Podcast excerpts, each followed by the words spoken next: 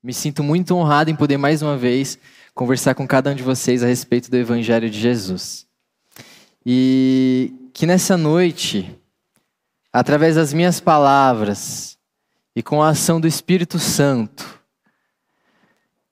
a face de Jesus seja iluminada diante de nós, de forma que nós possamos ver e ouvir com ainda mais clareza quem é Jesus, o que é Jesus, o que Jesus fala. Eu preciso te dizer e te relembrar que nas últimas quartas-feiras a gente tem caminhado sobre o Evangelho de João.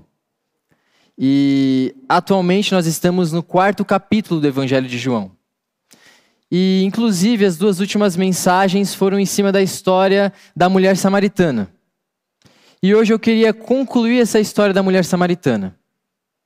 Só, só que para que eu possa concluir, eu preciso te relembrar o cenário. Te relembrar o cenário dessa história.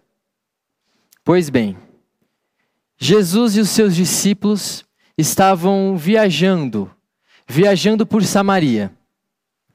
Em um determinado momento, eles chegam na cidade de Sicar. Sicar ficava perto de um campo que Jacó havia dado para seu filho José. E cansado dessa viagem, Jesus ele decide parar perto de um poço. Parar para descansar.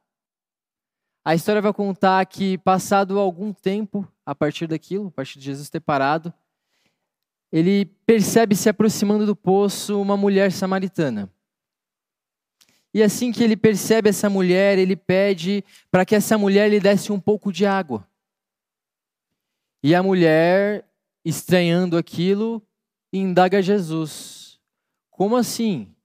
Você, sendo judeu, está conversando com uma mulher samaritana?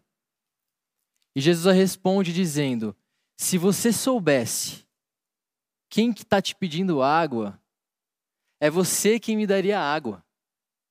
E eu lhe daria. É você que me pediria água. E eu lhe daria, ele daria água viva, a água da vida. E então, essa mulher, um pouco confusa, pergunta para Jesus: Como é que você vai me dar água se você não tem como retirar do poço? E Jesus responde numa explicação que a água da qual ele estava falando era outra.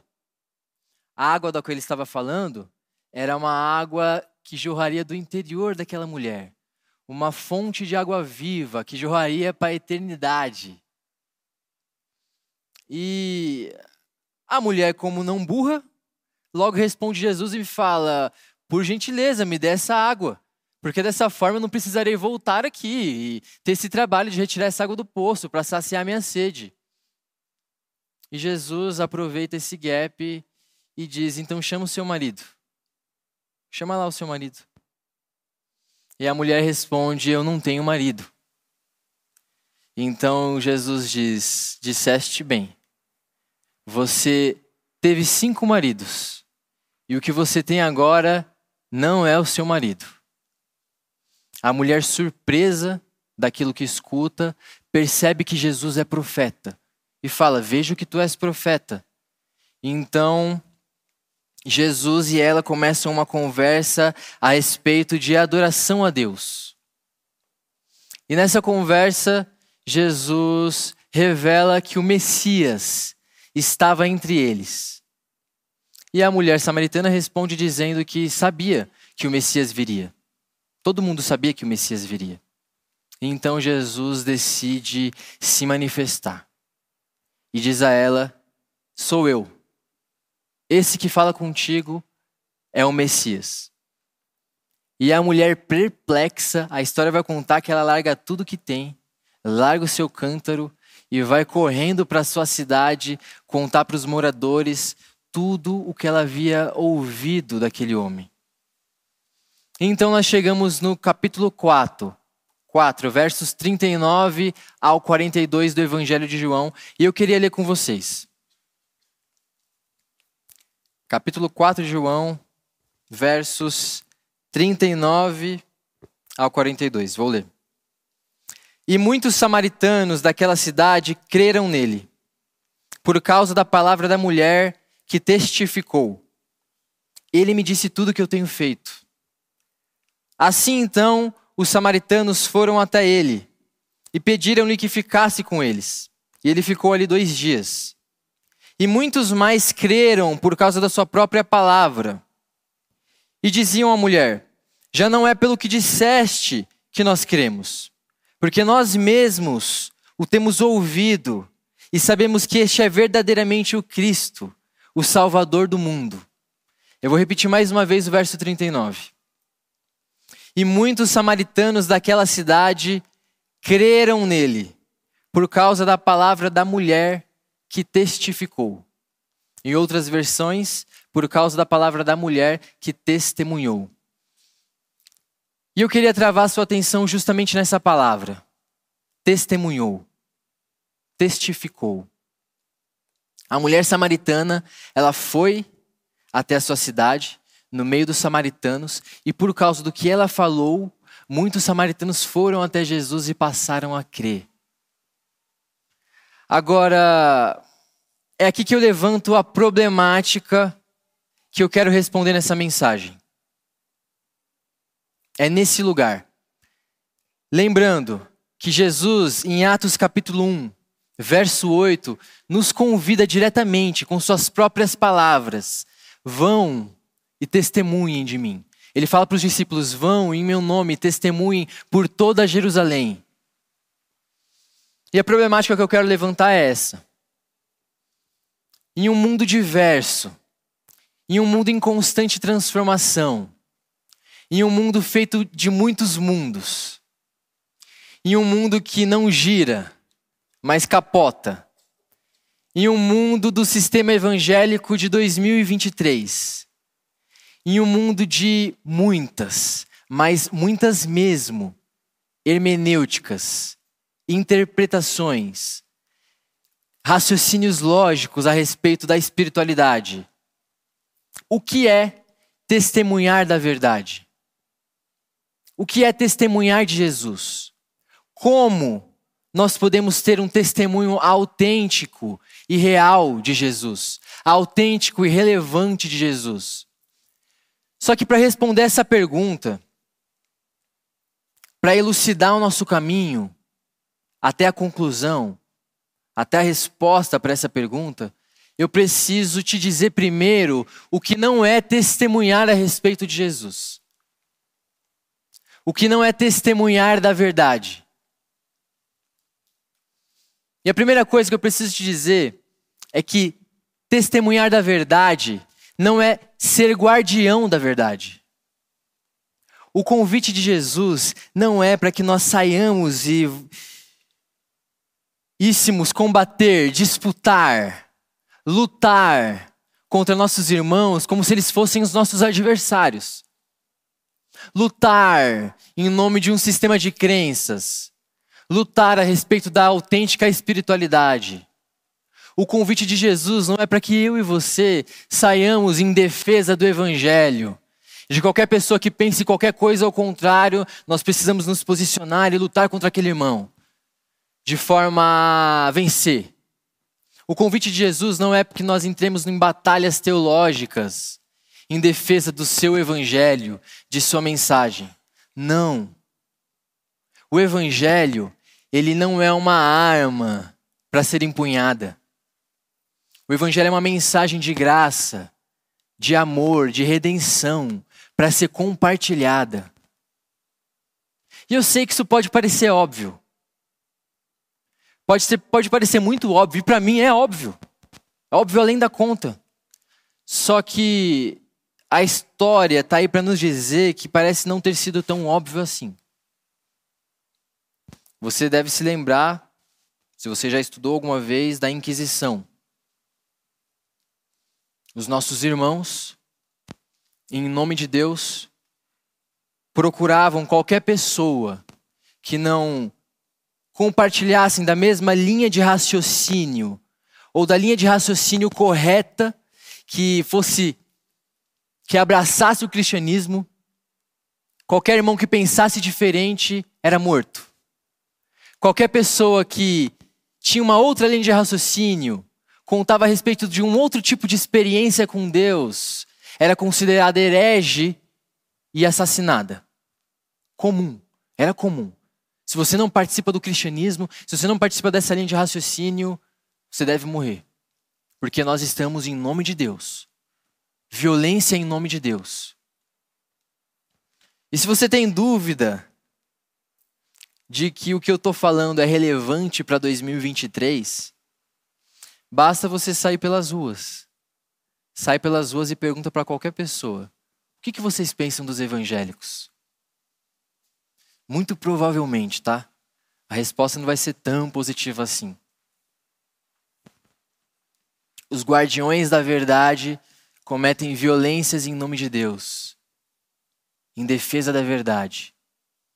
Ser testemunha de Jesus, ser testemunha da verdade, não é ser guardião da verdade. Eu me lembro muito bem de uma história que passou nos jornais em 2015. Não sei se você se lembra. No Rio de Janeiro, uma menina de 11 anos, quando saía do seu culto religioso, que não era um culto religioso evangélico, se encontra na rua com um grupo de evangélicos. Isso é real, tá? E esse grupo de evangélicos apedrejam essa menina de 11 anos. Eles não só apedrejam essa menina de 11 anos, enquanto ela está sangrando, eles gritam para ela a Bíblia. Eles gritam para ela a Bíblia e a chamam de diabo. Violência em nome de Deus. Isso é mais real do que a gente imagina. E não tão longe assim, não em 2015, mas próximo, acho que esse ano ou ano passado, eu me lembro de ter visto uma notícia de que um grupo de pessoas que se identificavam como cristãs entraram numa comunidade católica e começaram a quebrar tudo. Em nome de Deus. Como guardiões da fé, em defesa do evangelho. Violência. Mas não. O evangelho não é uma arma ansiosa para que nós apeguemos e empunhemos em alguém. Não. Essa mensagem de amor, redenção e graça. Testemunhar da verdade não é ser guardião da verdade. E testemunhar da verdade também não é ser proprietário da verdade. Nós não somos proprietários da verdade, eu preciso te lembrar disso. O convite de Jesus é que nós sejamos colaboradores de Sua mensagem. Nós não somos os autores da mensagem. Testemunhar, testemunhar da verdade não é sair por aí com a sua lógica de fé, com a sua teologia, tentando impor sobre os irmãos a sua forma de pensar, a sua mensagem. Não, não pode ser isso. A mensagem é de Deus. Nós não somos os, não somos os emissários. Nós somos apenas os mensageiros. O texto bíblico vai dizer que nós somos como cartas vivas. Deus passa por nós. A mensagem de Deus passa por nós. Nós não somos os escritores dessa mensagem. Nós precisamos gravar muito bem esse conceito no nosso coração. Missiodei. Missiodei, a missão de Deus. A missão é de Deus. A mensagem é de Deus. E é importante que nós saibamos disso para que nós mantenhamos o nosso coração num lugar de humildade, num lugar de realidade, sabe? A mensagem é de Deus, não é sua, não é minha. Você é só canal. Você não edita ela. Você não força ela.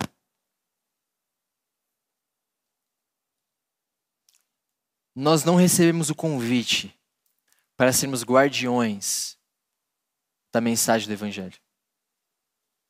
Não recebemos o convite para sermos proprietários da mensagem do Evangelho. Testemunhar não são essas coisas. E também, testemunhar da verdade não é utilizar a sua experiência de fé, a sua experiência de fé com Jesus, como método e regra para a vida de outra pessoa. Não é difícil perceber uma pessoa fazendo isso. Porque a minha experiência com Jesus contém o falar em línguas, você precisa descobrir esse caminho, porque se você não fala em línguas, você não tem parte com Deus. Se sua experiência com Jesus não contém palavras expressivas de romance, palavras expressivas poéticas, você nem não tem parte com Deus. Testemunhar da verdade não é pegar a minha experiência e fazer o irmãozinho segui-la, procurá-la como método, como regra de fé. Se fosse, imagine só, Pedro, vem cá pessoal, vamos andar sobre as águas, porque esse aqui é o lugar. Você quer ter um encontro com Jesus? Você quer ter um encontro de espiritualidade? Você quer ter um encontro com o que é transcendente? Todo mundo, bora, vamos entrar no, no, no mar, vamos andar sobre as águas. Porque esse é o método, esse é o lugar. Se você não participar disso, se você não entrar na água, você não vai ter uma experiência de espiritualidade. Você não vai ter um testemunho, você não vai ter um encontro com Jesus. Esse é o lugar. Imagine Zaqueu. Galera, vem cá. Deixa eu te contar uma coisa. Você tem encontro com Jesus, você quer ser espiritual? Você quer participar de Jesus? Você quer ter conversa com Jesus? Vamos lá, no 3, cada um sobe em cima da sua árvore. Porque é subindo em cima da sua árvore que você pum, vai ver. No topo da árvore você vai perceber o encontro com Jesus. Não existe outra forma. Essa é a experiência, sigam. Aí depois disso vocês compartilham tudo que vocês têm, mas esse é o caminho. Sobe por cima de uma árvore e encontra Jesus ali. Ou então, o apóstolo Paulo, imagina o apóstolo Paulo. Galera, seguinte, se você não tem dinheiro para comprar um cavalo, o problema é seu. O caminho é esse. Vamos todo mundo pegar o nosso cavalo, vamos em caminho de Damasco, e quando a gente estiver a caminho de Damasco, em algum momento, pum, clarão. É ali, é ali que acontece. Não tenta de outra forma não, porque essa é a experiência. Esse é o lugar. Essa é a regra. Esse é o método. Não. Não. Testemunhar da verdade, testemunhar de Jesus, não é ser guardião da verdade. Não é ser proprietário da verdade. Não é utilizar sua experiência de fé como regra e método para o irmão ou para qualquer pessoa.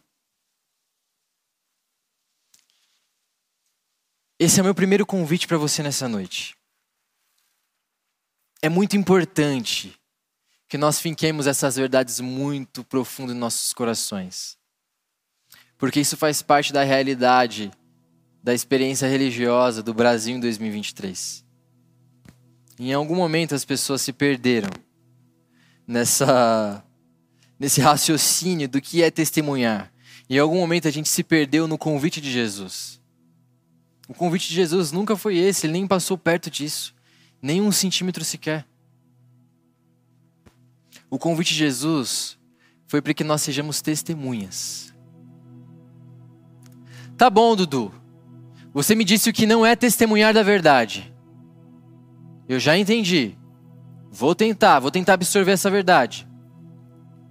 Mas agora me responde: o que é então testemunhar da verdade? O que é então testemunhar de Jesus?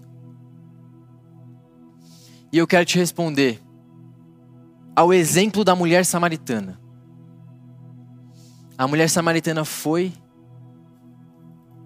para os seus vizinhos, para os moradores daquela cidade e contou para eles tudo o que ela ouviu. O que ela viu, o que ela viu naquele homem que se chama Messias ela conta a respeito da sua experiência de fé. Ela viu em Jesus acolhimento.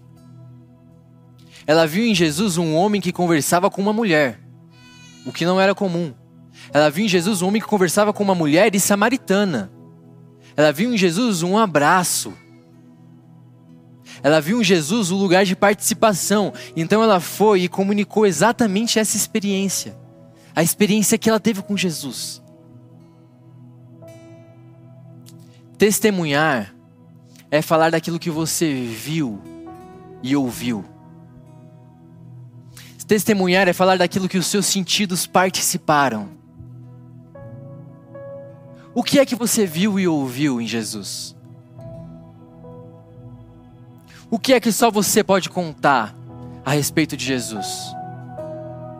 O que é que você especificamente pode falar a respeito de Jesus? Esse é o seu testemunho. O que, que os seus sentidos experienciou de Jesus? Esse é o seu testemunho. Testemunhar é falar daquilo que você viu e ouviu. Mas eu sei, eu sei que podem ter pessoas aqui entre a gente, pode existir pessoas aqui entre a gente, pode existir pessoas que estão assistindo a gente através da internet, que vão falar para mim, Dudu,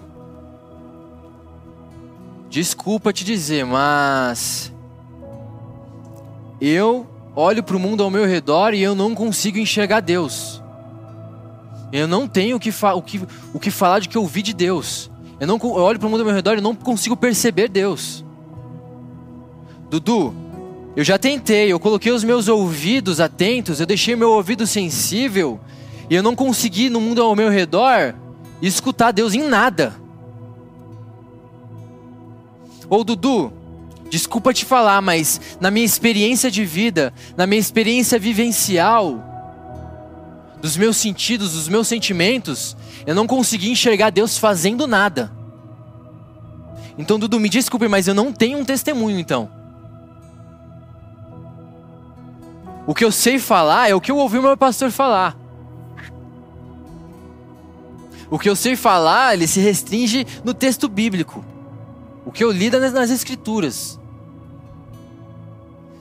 Então você está me dizendo que o que eu li nas escrituras não é testemunho? Não é testemunho não é testemunho. Testemunho é sobre o que você viu, ouviu e sentiu. E agora eu chego no ponto onde eu mais queria chegar. Se você é uma dessas pessoas que não tem um testemunho, que não tem o que falar, porque não viu Deus, não ouviu Deus, não sentiu Deus, e o que, que você tem que falar? É o que alguém falou para você, ou de que você leu na Bíblia,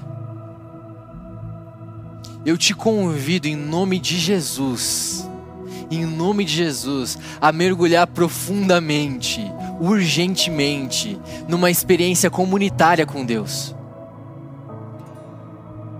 Porque é só, e somente só, numa experiência comunitária com Deus, que os seus sentidos são colocados em lugar de sensibilidade. É numa experiência comunitária com Deus. Que você é sacado da sua individuação, que você é sacado desse dessa autoexposição, que você é sacado da individualização, do se mostrar, do se apresentar. É numa experiência comunitária com Deus, mergulhado em uma profunda experiência comunitária com Deus, que você é sacado do amar-se a si mesmo, que você vai se convertendo dia após dia desse lugar para você, sobre mim, onde os seus sentidos, onde os seus olhos não percebem Deus, onde o seu ouvido não escuta Deus. É nessa experiência comunitária na experiência comunitária de travessia, de superação, de compartilhar, que você vai gerando o seu testemunho, que você vai percebendo no meio da comunidade Deus acontecendo, que você vai percebendo na vida do irmão Deus acontecendo, que você vai ouvindo Deus falando, que os seus olhos podem perceber Deus, que os seus olhos podem sentir a atmosfera de Deus. Que o seu coração possa, passe a absorver a experiência do reino de Deus. Então, se você se encontra nesse lugar de eu não tenho um testemunho, esse é o convite em nome de Jesus. Saca a si mesmo desse lugar de individuação. Mergulha profundamente numa experiência comunitária com Deus. é no observar do outro que eu vejo Deus. É no ouvir o outro que eu escuto Deus. É no sentir o outro, é na troca de sentimentos, na troca de sensações, no abraço, no compartilhar que eu experiencio Deus. E se você descobriu Deus e seguiu descobrindo Deus de alguma outra forma que não seja numa experiência comunitária, junto de outras pessoas, por favor, me conta. Você pode ter até tido uma experiência comunitária no seu quarto, em oração. Uma experiência com Deus no seu quarto, em oração. Mas a experiência não se mantém. Fica desaquecida. Então, o seu testemunho precisa ser aquecido seus afetos precisam estar aquecidos. O testemunho é uma coisa aquecida. Aquilo que você fala, pensa, ouviu e sentiu de Jesus precisa estar aquecido. Senão não é testemunho. Você só forma isso numa experiência comunitária com Deus.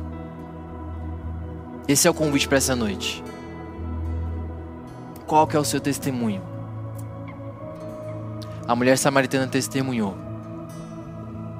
Qual que é o seu testemunho? Será que nós temos confundido? Nós estamos confundido testemunho, testemunhar da verdade com guardar a verdade em defesa do evangelho?